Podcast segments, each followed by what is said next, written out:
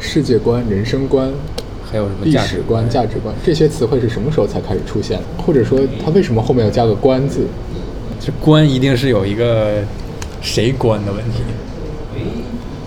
我觉得他加这个就是要强调是谁关的问题，嗯，是吧？对。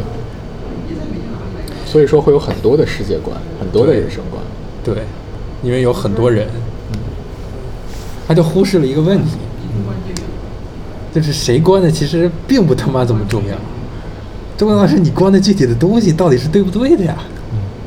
就是比如别人跟你吵架，或者你不想跟别人吵架，然后就经常最特别 typical 的一招就是，这是你你是这么想的，嗯他说完了又欲言又止，嗯他的 imply 的意思就是说你是这么想的，我可以不这么想。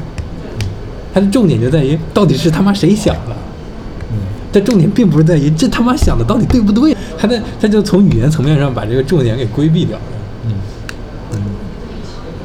那为什么会出现这种情况？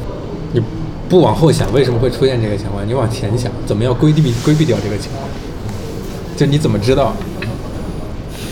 你怎么知道？就是换句话说，就是你如何判断你自己的世界不是你自己构造的一个假的一个架构？